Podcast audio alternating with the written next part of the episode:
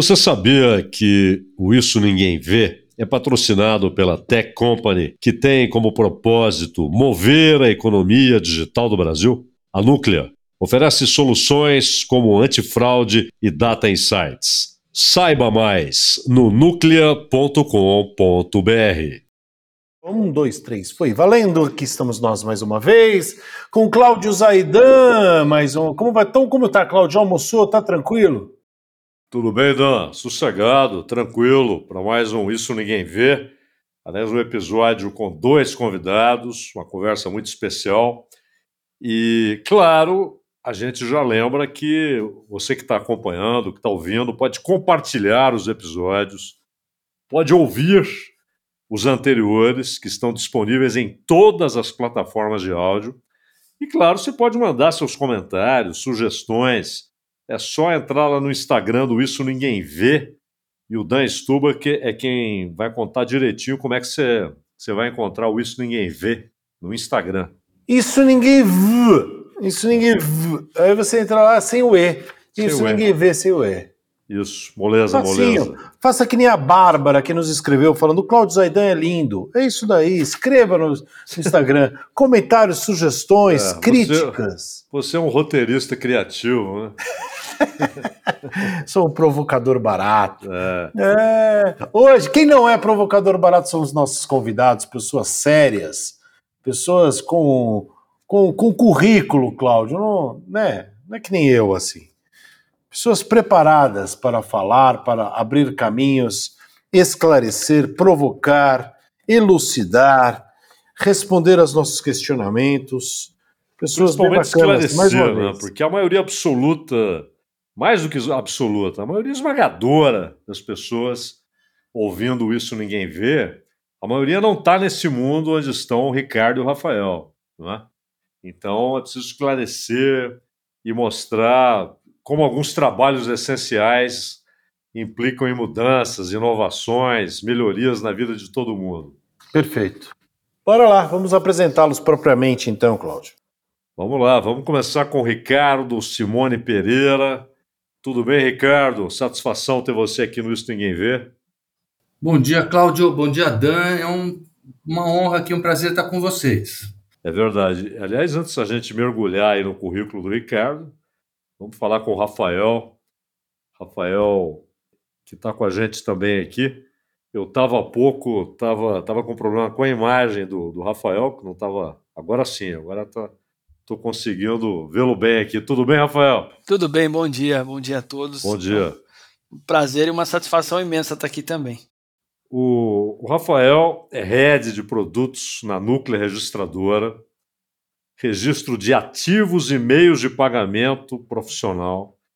Ele tem mais de 15 anos de experiência no mercado financeiro, aportuguesando na compensação, a velha e boa compensação, com profundo conhecimento nas áreas de pagamentos, de recebimento, de compensação, aplicação de design, enfim, e metodologias ágeis. Outro dia a gente tratou desse assunto aqui, mas hoje eu vou pedir para o Rafael dizer para a gente o que, que significa de fato na prática essa expressão metodologias ágeis.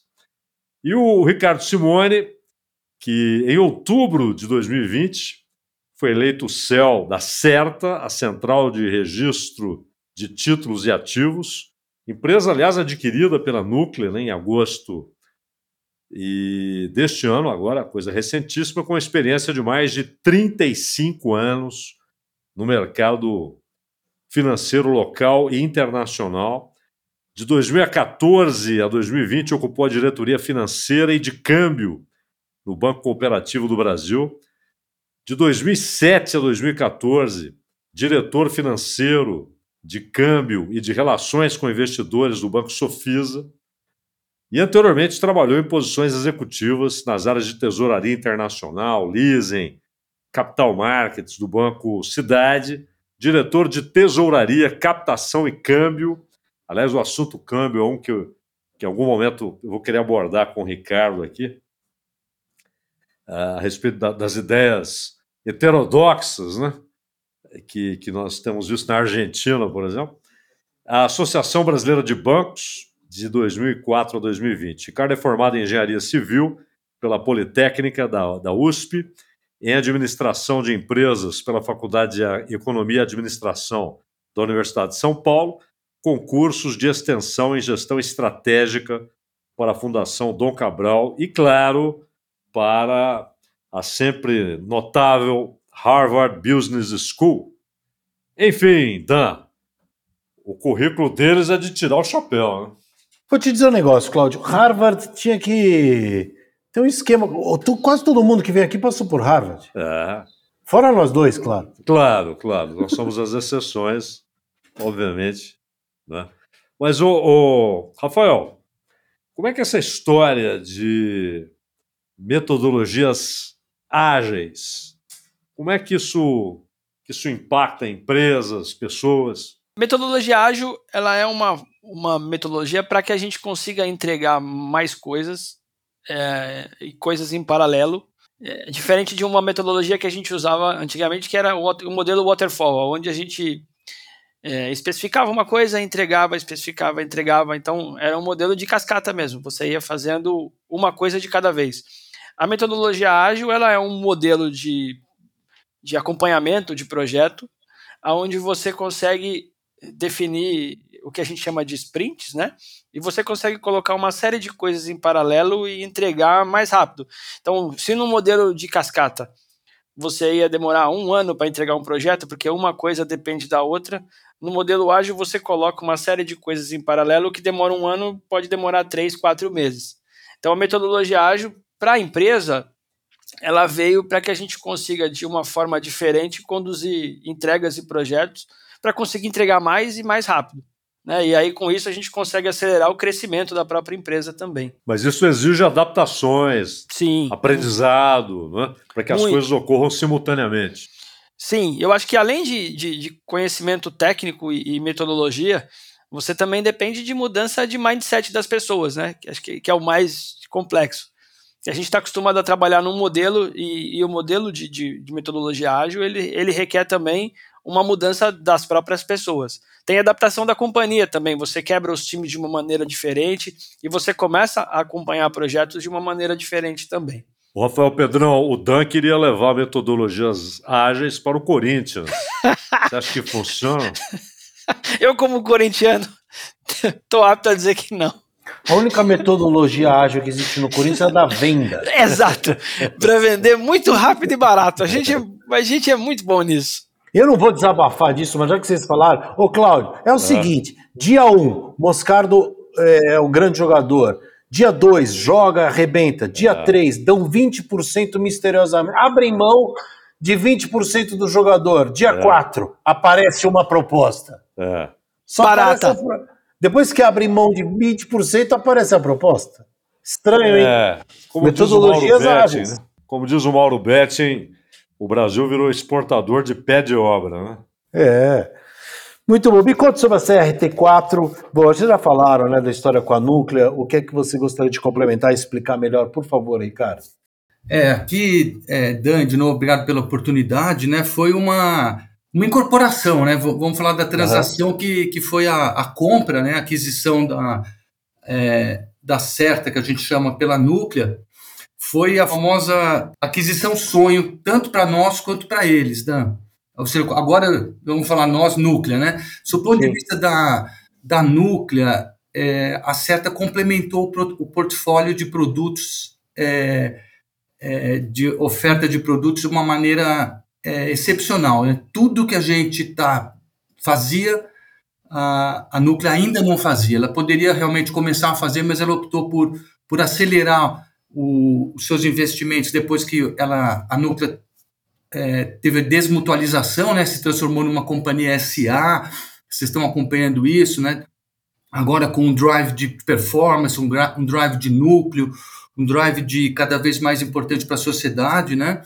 E dentro do portfólio de produtos, a parte de pagamentos, a parte do tudo que o, o Rafael já vocês comentaram que já, a Núclea já faz, né, os boletos, o, o PIX, a TED, a infraestrutura, faltava a parte justamente de registro e clearing, né, compensação, registro e, e negócios justamente dos ativos financeiros e dos títulos e valores imobiliários, Dan.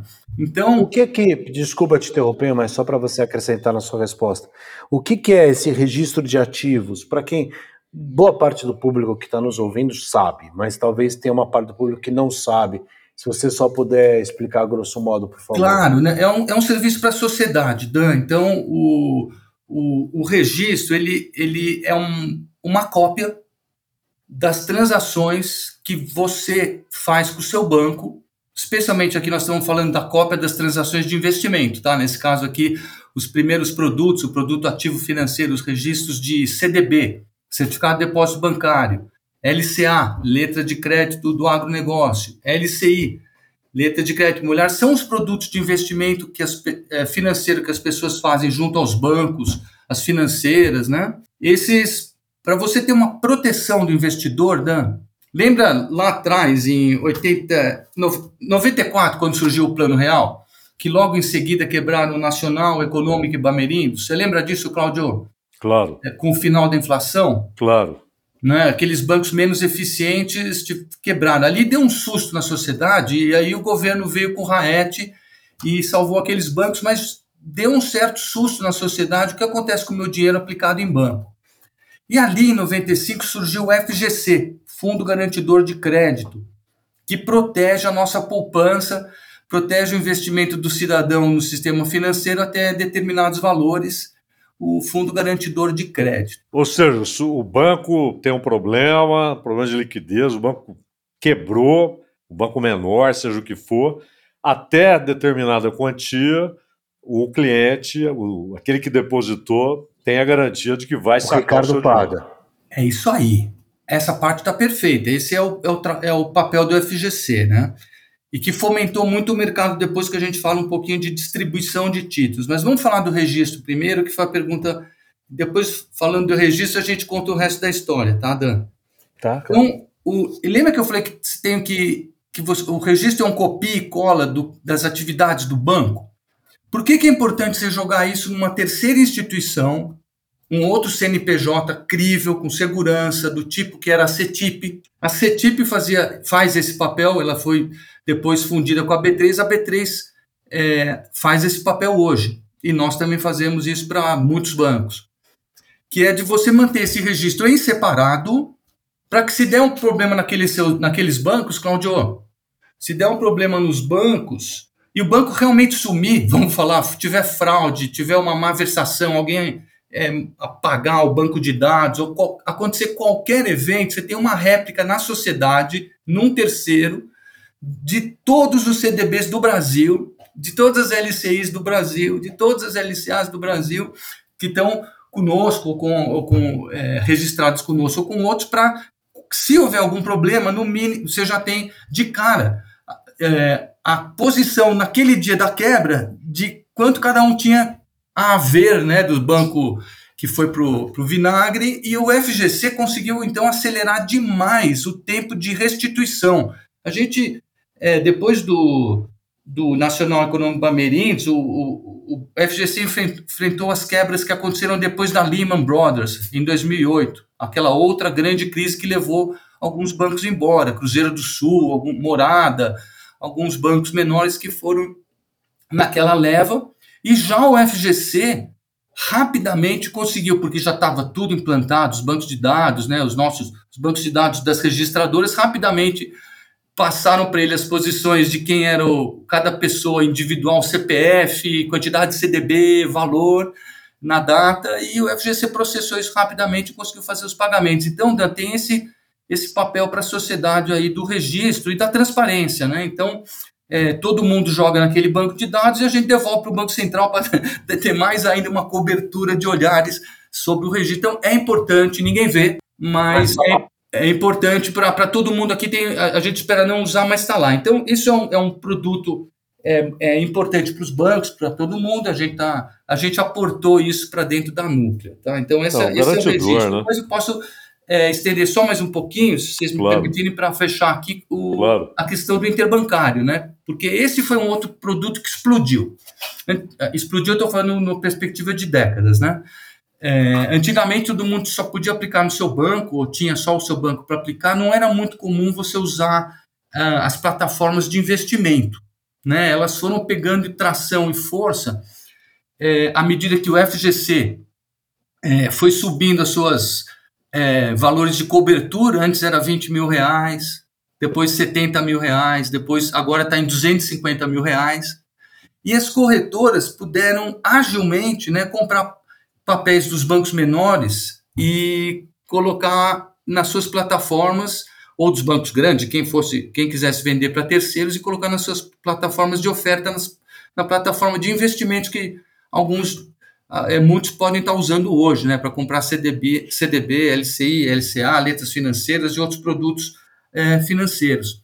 A troca dessa titularidade, quem o banco que vendeu para a corretora, que vendeu para você.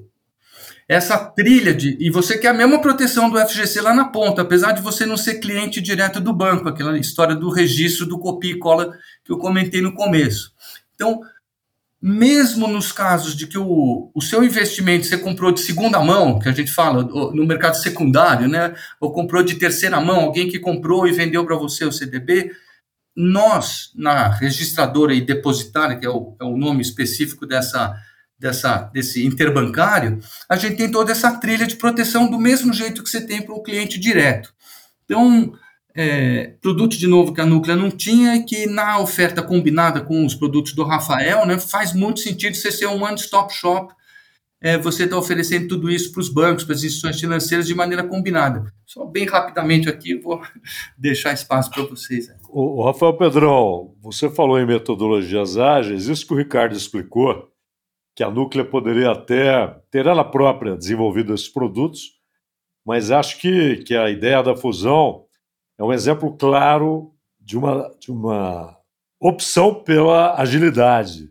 O, o, modelo de. Porque apesar de você ter uma metodologia para você implantar projetos e desenvolvimento, no caso de, de, do modelo de registradoras, a gente ainda depende também de algumas autorizações que o Banco Central, que CVM, o que a SUSEP, o que qualquer regulador tem que fornecer para a gente, para a gente poder operar. É, isso também demanda tempo e isso não depende de metodologia, né? depende, obviamente, de uma avaliação do, dos reguladores. Então, o modelo de fusão, como a, a CERTA já possuía essas autorizações, é, o modelo de fusão acelera, porque a gente acaba, de certa forma, adquirindo uma licença que já foi previamente concedida. Então, a, a metodologia ajuda na entrega do projeto e, eventualmente, uma fusão e aquisição ela consegue acelerar entregas é, através desse modelo de obtenção de licença. Isso tem impacto para as empresas, para os bancos e, no fim da linha, para os clientes todos. Né? Sim, é, eu acho que isso, o, modelo de, de, registro e o modelo de concorrência no registro que a gente está implementando agora, porque acho que quanto mais registradora você tem no mercado, você pode ter acesso a serviços diferenciados e preços diferenciados, acho que afeta a ponta inteira. Né? Acho que hoje a gente faz o, o, o modelo de é, registro de, de, recebíveis de cartão de crédito, é um exemplo bem importante.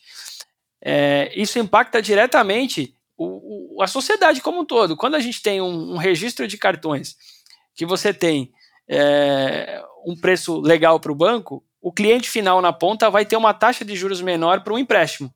Então, acho que isso afeta a sociedade como um todo. A registradora ela é um, vou chamar de cartório, é, porque ela registra coisas, e no fim do dia, o que a registradora quer é que a ponta do cliente, por ter uma segurança melhor no crédito, também tenha acesso a um crédito mais barato. A operação fica mais barata, mais confiável e, portanto, lá no fim com juro menor, né? É isso, porque no, no fim do dia o spread bancário ele é calculado também com base no risco da operação. Né? Quando você tem um, uma entidade isenta por trás que garante que aquele ativo existe e que ele não vai ser usado mais de uma vez, acho que um exemplo bom é o carro.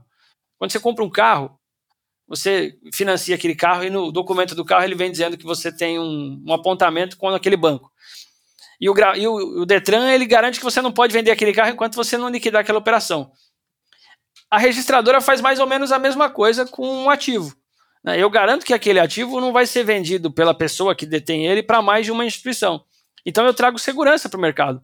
Né? E, e, com a segurança, o risco do, do, da operação de crédito fica menor e a taxa de juros, obviamente, também fica menor lá na ponta. Todo mundo ganha. Tem especificamente mais uma coisa que você queira comentar sobre os clientes serem beneficiados? Você já falou, de maneira geral, ele falou agora, por exemplo, do cartão. Tem mais coisa, tem mais lugar, que a gente não percebe, mas está melhor. Porque acho que tem muito do que o Ricardo falou, né? O Ricardo falou assim: ah, ninguém vê e tal. É, mas a gente, porque a gente também não percebe muito dessas coisas. E, e o que é que. E o que, é que a gente às vezes vê o efeito final, ah, o Pix funcionando, mas você não sabe de tudo no, no meio do caminho. Quem existe no meio do caminho, né? Enquanto. É. Eu acho que a principal motivação vai da existência de uma registradora ou de uma depositária central, ela é realmente trazer essa segurança para o mercado de crédito, principalmente. É, e eu acho que isso que é, é, o que ninguém vê. Nós somos o cartório do mercado financeiro, vamos chamar assim. A gente garante que coisas não são. ativos não são vendidos ou usados para mais de uma operação, e, e, é, e, essa garantia traz uma mitigação de risco e um, um, no fim do dia o que eu acho que todo mundo quer é um custo de crédito menor para todo mundo. Eu acho que esse talvez seja o grande benefício para a sociedade. Segurança também, né? Sim, exato. E, e aqui eu ia complementar, né, Rafa? A gente é, tem muita sinergia nesse jogo, né, Dan? Tem muita sinergia nesse jogo. A criação de produtos, né, quando você tem o começo, o meio e o fim, ela fica mais compacta e também ela fica mais barata e também ela pode trazer inovação. Eu acho que aqui é um ângulo que a gente tem para olhar também é, do, do, subproduto dessa, dessa incorporação que a gente fez. Deixa, deixa eu te dar um exemplo, é, começo, meio e fim, para a gente pensar juntos e, e entender. O, o, Rafael cuida do registro né, do Brasil do, dos cartões, ele tem o registro dos boletos, ele vai ter o registro das duplicatas. Tudo isso, esses créditos, né? Duplicata é um crédito contra uma companhia, né? O cartão também é um a receber. É, os outros tipos de recebíveis, eles estão já registrados com o Rafael, porque eles nasceram. Então, eles foram registrados com o Rafael. Imagina que você pode pegar esses créditos todos bem pulverizados, né, centenas, milhares de operações, e fazer o que a gente chama de empacotamento, oferecendo como garantia numa outra operação de crédito ou num título financeiro garantido. De cara, você já vai ter um custo menor, porque você vai estar trabalhando é, uma operação que tem, um, por exemplo, garantia de recebível de cartão, uma operação que tem, por exemplo, garantia de duplicatas que, que a gente consegue fazer agora com as duas companhias? A gente consegue entregar para um investidor estrangeiro ou para o investidor nacional um produto de mercado de capitais, que é uma coisa né, um pouco mais sofisticada, que vai dar vazão a, a mais funding para as companhias, para as empresas, com uma garantia que você tem um visual completo, desde o momento que ela nasceu, se ela está sendo paga ou não, e o, o quanto ela vai afetar o título que você comprou, tudo amarradinho, com, sem, com segurança no mesmo local, sem troca de titularidade, mas também com a impressão do crédito, né? Se está pagando direitinho, está pagando na hora correta, então isso tem um valor muito grande para quem é investidor. Às vezes você compra um negócio, você nunca sabe direito, mas os gestores é, de fundos, os gestores têm a obrigação de olhar é, em detalhe todas essas estruturas e com certeza quanto mais é, estruturas de garantia você oferecer para mais pessoas, e pode chegar até na pessoa física, né? Muita gente fala de popularização de investimento, né, Dan? Ah, eu quero comprar um pouquinho de uma moeda, de uma, de, um, de uma CCB, mas eu não conheço muito de crédito. Então, a tendência é você comprar produtos mais seguros. Ou você vai comprar um produto do banco e aí vai estar seguro porque é do banco, mas se não for do banco, você vai querer comprar talvez um produto com garantia de recebíveis, por exemplo, em vez de sem nenhuma garantia, só no, entre aspas, no chamado fio do bigode, Claudio. Então, a gente consegue, na mesma companhia, ninguém vê, né? Na mesma companhia, fazer essa ponte toda e oferecer para o investidor final, que pode ser pessoa física sofisticada, ou no futuro mais gente, ou os fundos, um, uma, um, o trade, o, todo, toda a trajetória daquele crédito com segurança numa mesma plataforma. Então, isso realmente é outro, outro valor extraordinário da, dessa incorporação que surgiu. O Ricardo, e esse conjunto de informações, ele acaba produzindo também sistemas mais seguros, né? relações mais seguras. E geralmente isso permite lá na frente uma das consequências possíveis é a redução de inadimplência, que, por sua vez, acaba produzindo juros mais baixos. Então, é um mundo de consequências positivas que, que, que esse tipo de operação torna possível. Né? E só com tecnologia, né, Claudio? Isso tudo que a gente está falando, e às vezes é bem mais fácil é, falar do que. Assim, é fácil a gente falar, mas tem um esforço extraordinário por baixo disso. Claro. E aí tem as equipes do Rafael, toda a questão das metodologias de desenvolvimento de sistemas né, ágeis, para você pegar o tal banco de dados que está com uma informação, grudar no outro ou no mesmo, e costurando essas informações e dando a visibilidade do que é totalmente possível, já é feito, mas sem, sem tecnologias de processamento modernas, né, a gente não conseguiria entregar na velocidade. Então, é um acompanhamento mesmo, né? A tecnologia do sistema financeiro é, crescendo também no mesmo ritmo ali da, da tecnologia no geral. E como é que protege esses dados todos, assim, para não ter vazamentos, questão de segurança é importante, porque tem, tudo de todo mundo tá aí, né, cara? Fala, Rafael. É, é, é, é, um, é um processo complexo, da, inclusive porque a gente tem vários agentes conversando, né? Várias empresas é, concorrentes da Núclea com, trocando informações. Então, nós somos dependentes um dos outros, né? Então, o investimento em tecnologia e, segurança da informação talvez seja o mais pesado, é, porque a gente precisa ter uma estrutura blindada. Né? A gente não pode correr o risco de vazamento, porque um vazamento de informações dentro disso aqui seria algo catastrófico. Acho que até hoje a gente não tem nenhum, nenhum cenário disso, não tem nenhum episódio de, de, de vazamento de dados em nenhuma das registradoras, o que acho que, que acho que corrobora com o que eu estou dizendo. Né? Talvez o maior investimento em tecnologia que todas as registradoras façam hoje realmente é com segurança da informação. E aí, e aí só complementando, Rafa, quando você perguntou, né, essa fusão foi, foi boa, quer dizer, a gente foi boa para núcleo, mas também foi boa para certa, né? Você ter, você poder ser incorporado dentro de uma estrutura que já está blindada, né? Que já presta essa quantidade de serviços para a sociedade todo dia, toda hora, todo segundo, e, e com, com, essas camadas de segurança, de infraestrutura, de redundância, né? Você tem que ter três ou quatro de tudo para você poder é, garantir a, a presteza e a, e, a, e a, disponibilidade. Tudo isso, nós como uma companhia menor, claro que a gente tinha esses, esses atributos, mas embarcando na núcleo a gente agora se sente totalmente blindado. Então foi, foi muito positivo ali. Tem uma pergunta que eu gostaria que os dois falassem a respeito é, eu imagino, por exemplo, o Ricardo Simone Pereira, com tantas décadas de estrada no mercado financeiro, ou seja, ele é testemunha da, do que a, as mudanças tecnológicas produziram né, no mercado financeiro, em termos de segurança, ao mesmo tempo em termos de novos riscos, né, proteção de informações. Nunca houve a possibilidade de acessar tanta informação, mas ao mesmo tempo é preciso protegê-las. E a gente falava numa entrevista recente aqui no Isso Ninguém Vê, e, mas, mas, acho que vai ser muito interessante ouvir a opinião de vocês que, que lidam diretamente com isso. Eles fizeram uma série de testes com inteligência artificial, uh, porque muitas empresas, uh, na opinião de alguns estudiosos, até com uma certa precipitação, uh, estão usando a inteligência artificial em diversas frentes, inclusive na, na lida direta com o cliente. E uma experiência feita mostra que, ao fazer isso, um banco ficou exposto a depósitos irregulares. Quer dizer, o cliente tratando diretamente com a inteligência artificial, né? não é aquela máquina que só diz aperte 1, aperte 2, digite 3, digite 4, se você quer isso, se você quer aquilo. Não. Era uma máquina que conversava, né? porém sem o controle humano direto das decisões que ela tomava.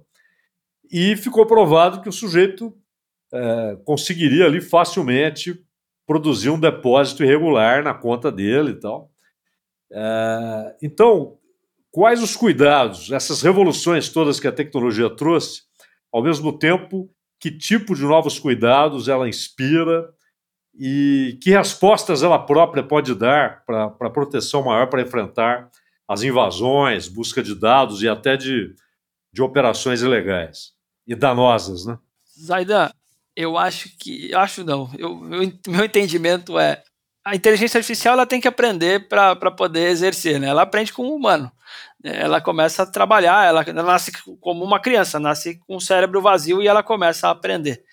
É, Então ela vai ter que, até ela dar certo, ela vai ter que passar por determinados comportamentos até ela conseguir entender que aquele caminho é um caminho ruim ou danoso para o sistema financeiro. Né? Eu não sou um cara de tecnologia, eu sou, apesar de trabalhar numa empresa de tecnologia, minha, sou advogado de formação, mas acho que meu, os anos de estrada me, me, me, chegam, me fazem ter essa conclusão.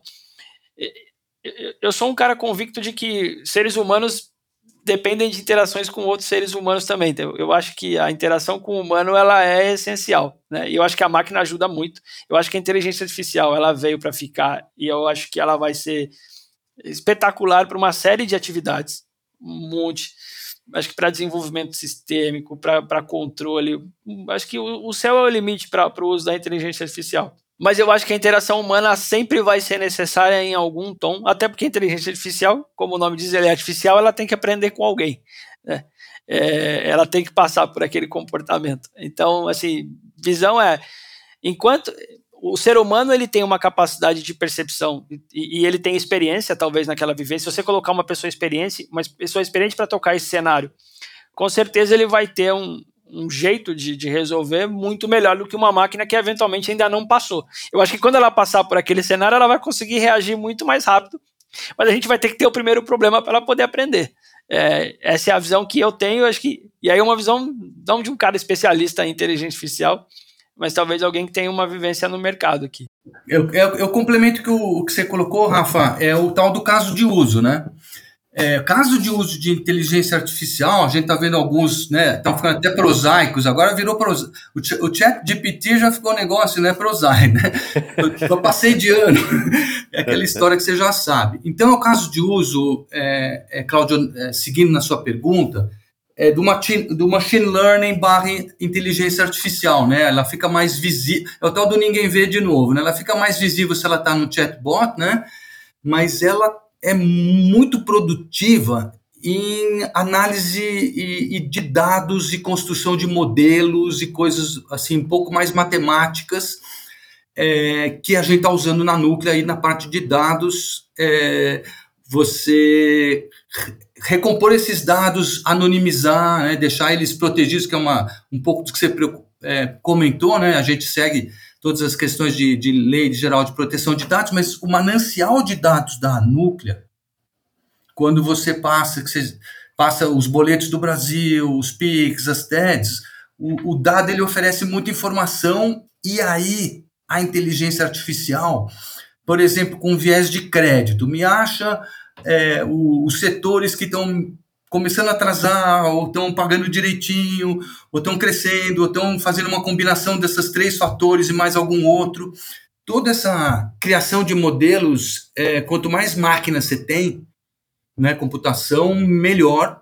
Quando você usa o machine learning como ciência, é, para você fomentar a ciência de dados, aí você tem um outro caso de uso excepcional de computação e, e modelagem de, de, de, crédito e outros tipos de modelagem. E aí a sociedade, de novo, vai recebendo essas informações de crédito, de performance, vai diminuindo a inadimplência, vai melhorando o risco, vai deixando as pessoas mais conscientes que elas estão sendo, entre aspas, no bom sentido, vigiadas. Então, os players também, ao saber que, poxa, não vou emitir uma duplicata fria, porque na hora vão pegar, né? É, lembra essa história de duplicata fria? Então, é, tem, tem esse valor aí para o machine learning, para a inteligência artificial na parte também que a gente não vê tanto ali, tão prosaica do, dos chats. O, o, o, Ricardo, mas digamos que uma empresa, uma grande empresa, que tem conta e crédito em vários bancos. De repente, em relação a um banco, ela começa a demonstrar que está com problemas, com dificuldade de honrar compromissos. Só aquele banco ficará com essa informação ou automaticamente o sistema financeiro saberá que, pelo menos em relação a um banco, aquela empresa começa a demonstrar que está com dificuldades? São duas coisas aqui, Zaidan. Eu acho que a ponta da registradora é a ponta para trazer segurança se um banco, quando empresta dinheiro para um cliente, ele está efetivamente cumprindo algumas obrigações legais ali. Quando a gente olha na ponta da empresa, então vamos pegar uma grande empresa que está com dificuldade, Aí é uma questão de avaliação de risco de crédito. A gente, e aí depende de uma contratação, eventualmente, de serviço de dados por essa empresa com alguma das registradoras. A Núclea tem um monte de informações aqui E a gente acaba empacotando essas informações para esse tipo de avaliação.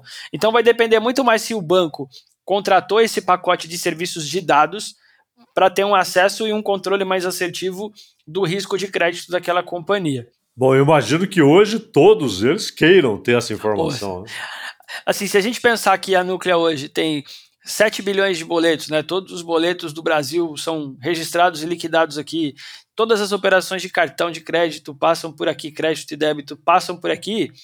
Você consegue, com base em dados, olhar se aquela empresa, o quanto ela tem a pagar, o quanto ela tem a receber e para quem paga ela, qual é o perfil do pagador, se é um pagador que tem um perfil de atrasar, se é um perfil de pagador que tem que paga antecipado, né?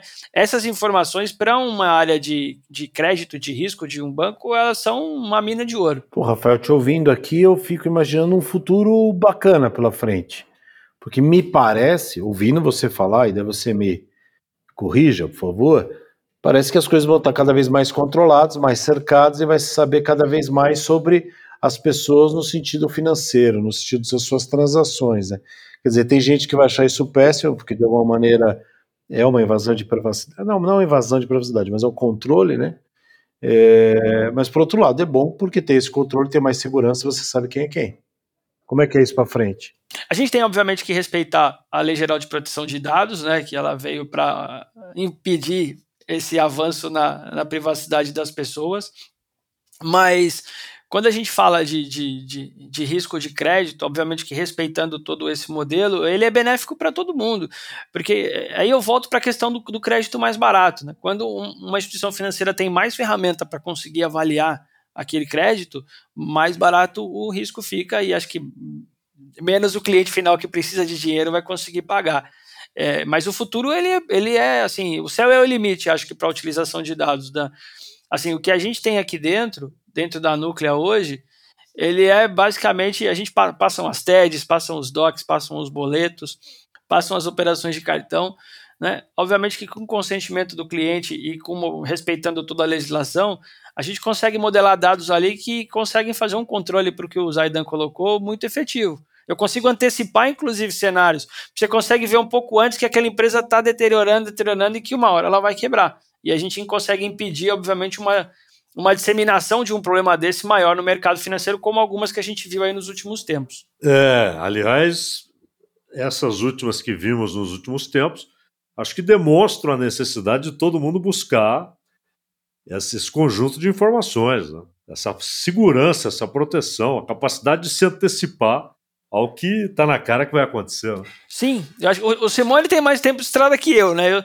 Eu, ele vai saber melhor que eu. O tempo de você olhar só balanço para você poder conceder crédito ficou, ficou muito para trás. Né? Acho que hoje em dia é, é, esses dados adicionais que a gente fala, eles não são mais adicionais, eles são essenciais. E não só na concessão do crédito, mas eu acho que no monitoramento, no acompanhamento dele, porque não basta você só, você só emprestar você tem que ver se aquele cliente vai ter capacidade de pagamento, até para você, para o sistema financeiro conseguir reagir e buscar outras linhas de funding para esse cara conseguir não quebrar. Porque a intenção do mercado não é que ele quebre. Ninguém quer que o cliente quebre, né? Eles claro. querem que ele pague. Então, claro. Então, você conseguir antecipar é, um movimento desse, você consegue buscar outras linhas de, de, de, de funding para que ele consiga chegar do outro lado. É isso mesmo, porque como é que funcionava antes? E, e você capturou bem isso na, na, sua pergunta, né, Claudio? Um banco que, que opera com aquele cliente conhece o mundo dele com o cliente, né? Tudo que o cliente fez com ele, ok. É, você sabendo tratar esses dados, alguns bancos foram muito rápidos em, em modelar, mas ele tinha uma parte só do elefante, né? Ele conhecia talvez a pata, a tromba, mas ele não conhecia o animal inteiro. E o serviço de dados, ele em estatísticas, clusterizado, com as proteções que a gente já comentou, ele dá indicações né, de fora daquele circuito que você já conhece. Então, é, com certeza você vai ter um benefício para a indústria, é, para conhecer o cliente, além daqueles que a gente já comentou de, de empacotamento. Então, são, são, são várias combinações que estão é, levando né, o, o crédito, vão levar o crédito, especialmente de de middle market ou de pequenas e médias empresas, né? Porque claro, o desafio vai aumentando, né? Você tem um gigante, você está controlando um gigante, mas se você opera com centenas ou dezenas de milhares de médios, né? Então é, realmente você tem um. para você Começa a aumentar o valor, você conhecer mais é, de todos, e aí esses são os que pagam maior spread. Lembra, os, os menores geralmente pagam maiores spreads do que o setor corporativo,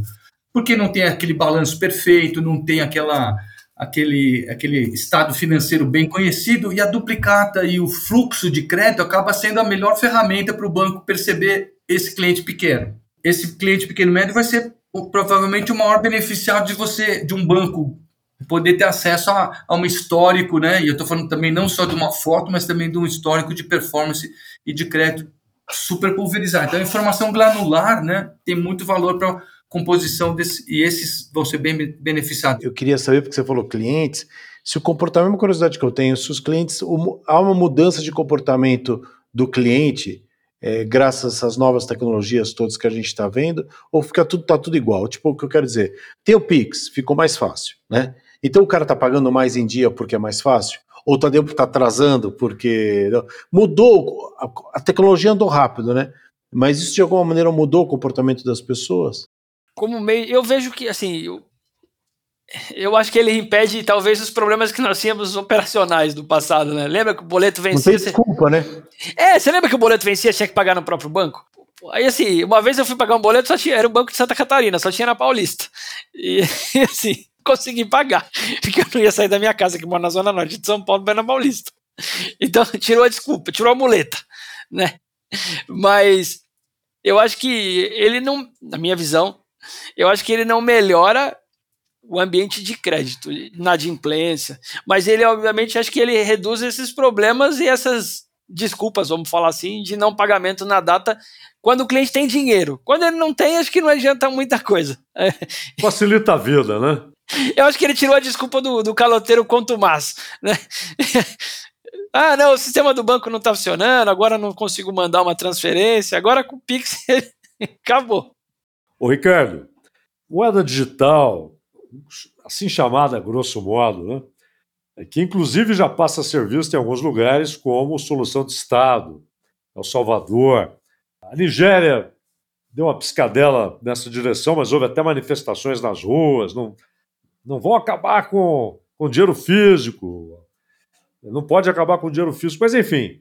E a Argentina, no, no caos, inclusive cambial, né, que se encontra, até com aquela ideia do Milley lá de dolarização da economia, dolarização, usar o dólar como moeda corrente, porque dolarizado os preços já estão há muito tempo. Mas a, a moeda virtual, e o Brasil terá o seu real digital, né?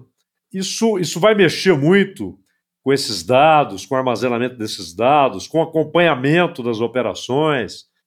Que impacto ela vai ter do ponto de vista tecnológico e prático, inclusive no trabalho da, da CERTA, da NUC?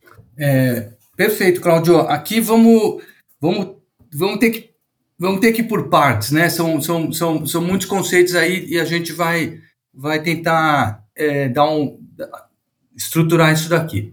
O, o Real Digital, o Drex, né, do jeito que ele está hoje, ele ainda é um piloto, ainda é um teste né, de, dessa tecnologia que apoia, que é o tal do blockchain, né? E a, a tecnologia que apoia esse, esse novo mundo é, né, dentro, assim, a, o que era jogado em banco de dados é, vai ser jogado em blockchain, esse é aquele conceito tecnológico, mas é, claramente isso aqui vai ser um, um processo de muito tempo. Então, alguns usaram isso como uma. Tem uma visão de futuro é, diferente, né, que é originária da, das criptomoedas, onde você tem a liberdade total, mas é, com a liberdade total vem a responsabilidade total, e aí eu acho que é difícil você ter uma adesão é, como era antigamente, como uma moeda, sem ter uma cultura em torno daquilo, né? Saber mexer com aquilo, né? Para popularizar ainda vai, vai bastante tempo. E eu acho que o sistema financeiro, os, atores tradicionais vão é, participar dessa popularização à medida que eles também tenham confiança na ferramenta tecnológica, né? Porque uma coisa foi quando você tirou o papel e a caneta e transformou tudo em dados, né? Então, esse grande transição já foi feita, grande digitalização Hoje o, o, cartão de crédito até mais rápido que Pix e passa por um monte de gente, ou tão rápido quanto o Pix, e passa por um monte de estruturas, o dado viajando para lá e para cá para você receber aquele pagamento aprovado na sua maquininha e instantaneamente você já recebeu um SMS do seu banco dizendo gastei e foi tudo em um segundo e passou por muitos agentes. Dificilmente a tecnologia proposta vai conseguir fazer tudo isso da noite para o. Ninguém vai jogar fora o que fez para começar de novo. Vai ter que ter uma transição, Claudio. Então, é, respondendo mais objetivamente a sua pergunta, você vai ter várias etapas. Eu no, no Brasil não estou vendo um, um, real digital que vai substituir o Pix, ele está muito focado em interbancário, justamente porque são testes. Claro que a tecnologia nós estamos olhando na núclea porque ela pode ser totalmente complementar. Né? Aquele título que está empacotado com garantia, que está sendo vendido para um fundo, ele pode ser vendido dentro de um sistema de blockchain em vez do sistema atual de banco de dados. Mas vai requerer um, um avanço de regulamentação e um avanço de tecnologia. Eu vejo isso como um, ainda um, uma coisa que a gente achava que ia ser muito rápida.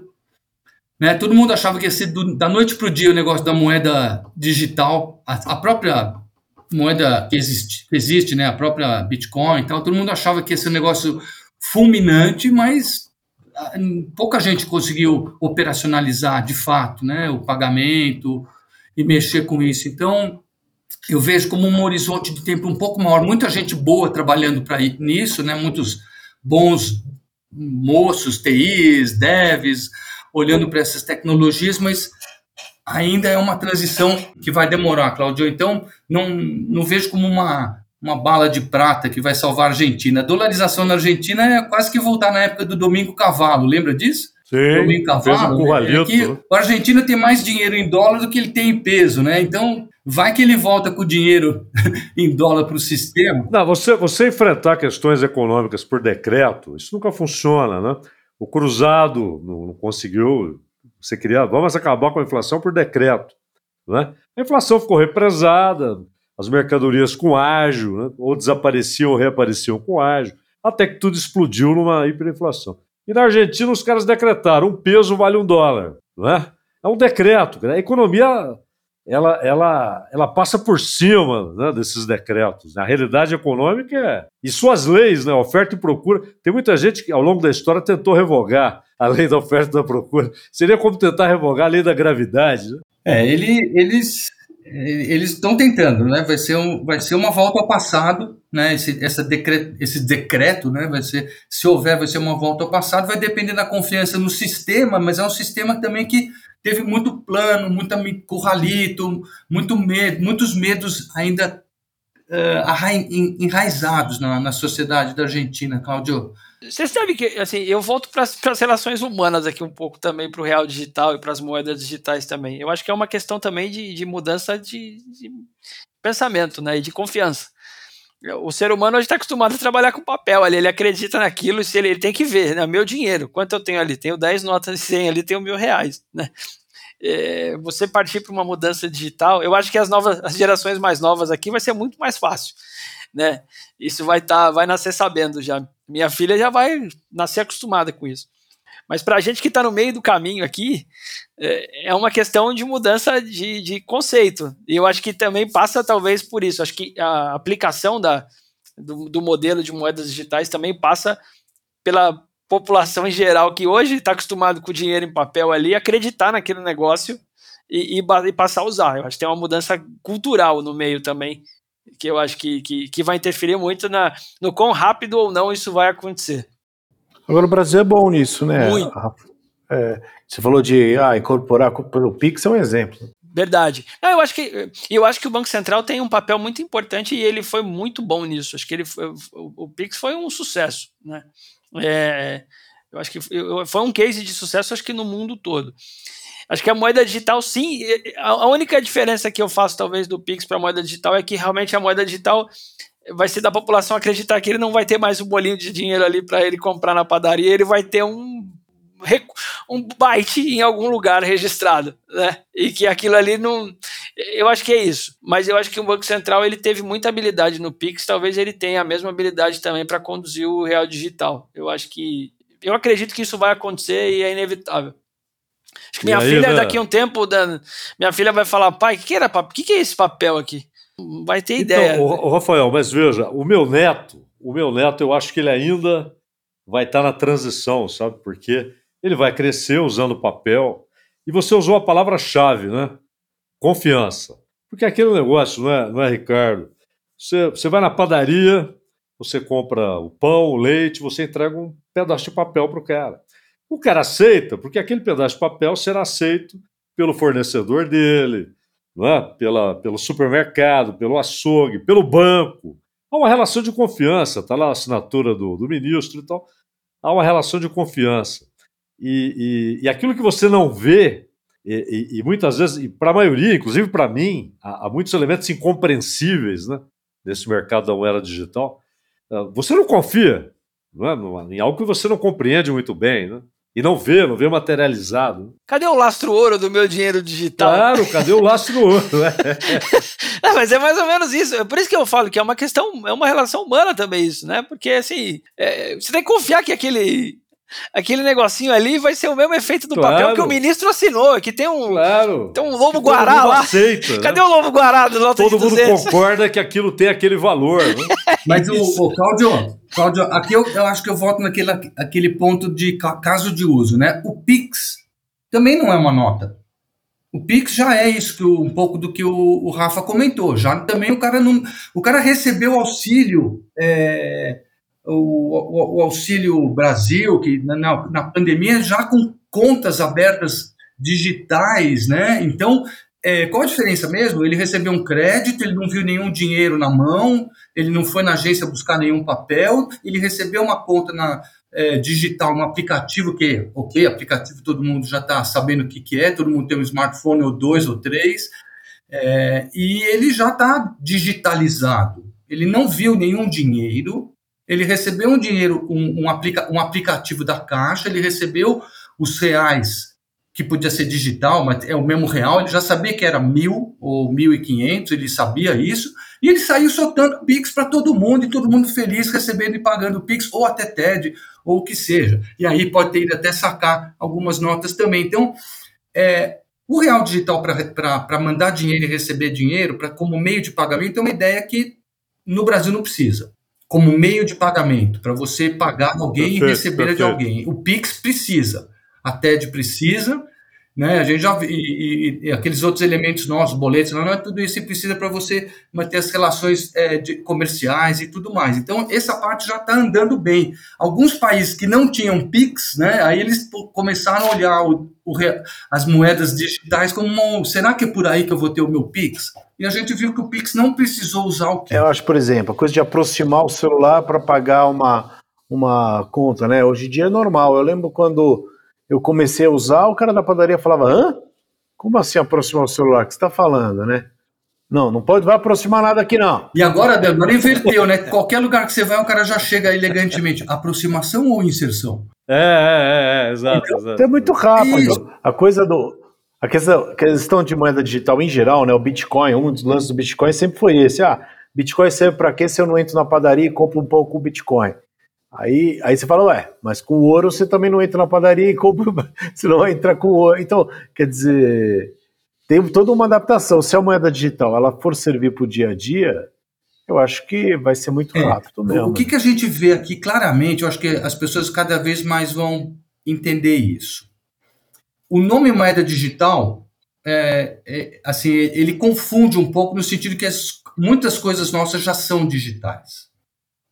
É, como eu tentei explicar aqui do Pix, débito em conta, crédito em conta, pagamento de boleto, QR Code, que é uma tecnologia que entrou, ficou, venceu e não causou, ninguém saiu para falar que ia salvar algum mundo ou alguma coisa, né? O QR Code está lá, é parte do quase do dia a dia dos brasileiros também, o Pix é, usa muito a questão do QR Code. O carro está cada vez mais é, digital, né? É. é tudo. tudo. que a, gente, só para fechar aqui então, tudo que a gente está usando essa terminologia do Drex, ela tem que estar tá necessariamente associada, e é uma coisa meio complexa, mas a gente pode. Acho que nós temos um super time da, da, da Núclea para fazer um Isso Ninguém Vê sobre esse assunto. Eu vou dar só um spoiler aqui, né? Eu só queria fixar esse, esse conceito. Não é, a palavra digital aqui está associada ao uso dessa tecnologia é, que ancora, né, o blockchain que ancora o, o mundo da, atualmente das criptomoedas e que a gente está vendo se a gente consegue importar isso para dentro dos sistemas tradicionais, vamos falar Banco Central e tudo mais. Então, esse, esse tal do piloto digital, mais do que tudo, não é um, o novo Pix, mas é o, será que eu posso usar essa, esse, essa tecnologia, esse método, esse banco de dados diferente chamado blockchain, em vez das coisas que a gente já faz hoje tradicionalmente vai ser melhor? Eu acho que é nessa linha, Dan, que as coisas vão cada vez mais estar tá, tá conversando sobre o caso de uso, né? É o, é o, que, é o que você falou. Para que, que vai servir? Não, não, só um ponto aqui que eu acho importante, porque nós falamos muito das relações do, do homem com as tecnologias, com a máquina, etc. Mas nas relações humanas, por exemplo, como é que os, os clientes, como é que os parceiros da Núclea e da Certa, como é que eles contribuem com vocês para aprimoramento de trabalho, novas ideias? Vocês ouvem frequentemente eu os seus parceiros? Demais. Eu acho que a gente é uma empresa, né, focada no cliente, centrada no cliente. E isso e aí a, a gente faz um paralelo com a metodologia ágil, né? E, porque existe um processo para você chegar num produto ideal é de ouvir o cliente. Então, antes de, primeiro porque para a gente fazer um, um, produto legal, ele tem que alguém tem que usar, né? Tem que ser desejo de alguém. E para a gente conseguir capturar esse desejo, acho que a gente escuta o cliente primeiro. Então a gente escuta o nosso cliente. Ele, obviamente, ele já escutou o dele e capturou o que o mercado precisa.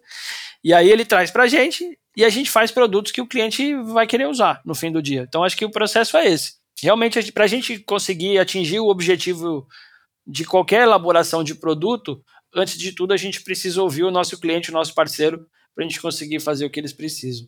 Dicas, então, vamos lá para as dicas. Da, todo, todo, o programa termina com as dicas.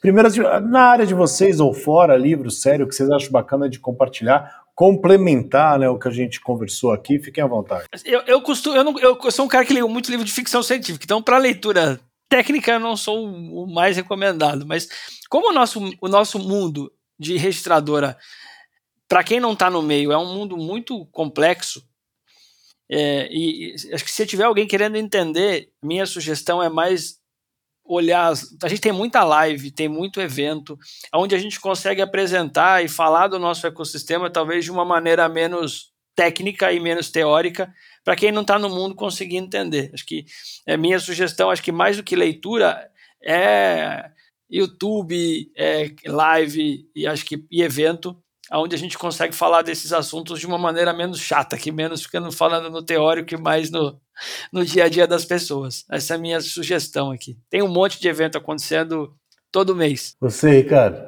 Eu vi que o Rafael te chama de Simone, então a pessoa te chama de Simone? Não, desde a escola, né? Você tem que aguentar isso aí, mas é. É, é o meu é Pedrão, eu tenho um metro e meio, pô.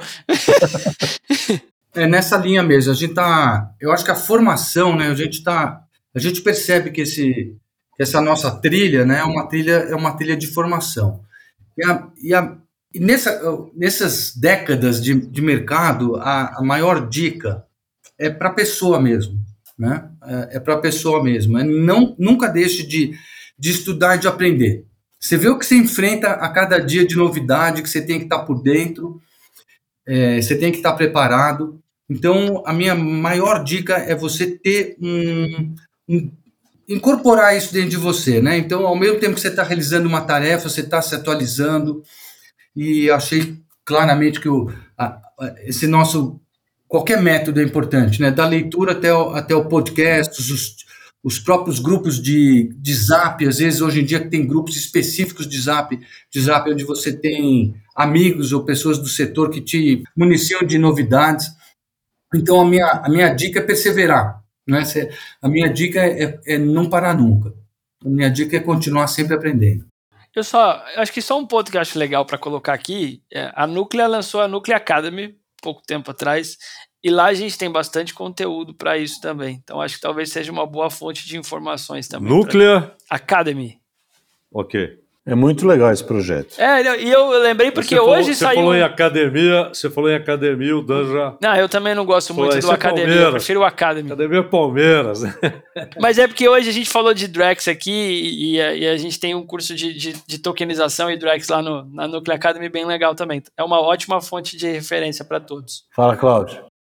Bom, o, gozado que eu estava notando aqui, nos três últimos episódios, minhas dicas foram todas russas, né? Verdade. Os Solares, o livro do, do Lenin, Estado e Revolução, Dostoiévski. e Dostoiévski, né? Noites Brancas. Então agora, hoje é uma dica, nós falamos de Argentina, o Ricardo estava falando aí sobre essas ideias desesperadas, né? Que estão circulando na Argentina. É típico de uma sociedade desesperada. Então, a dica hoje é argentina de um gênio argentino, Piazzolla, Astor Piazzolla. Ouvir, ouvir Piazzolla é sempre bom. Essa é a dica de hoje, Dan.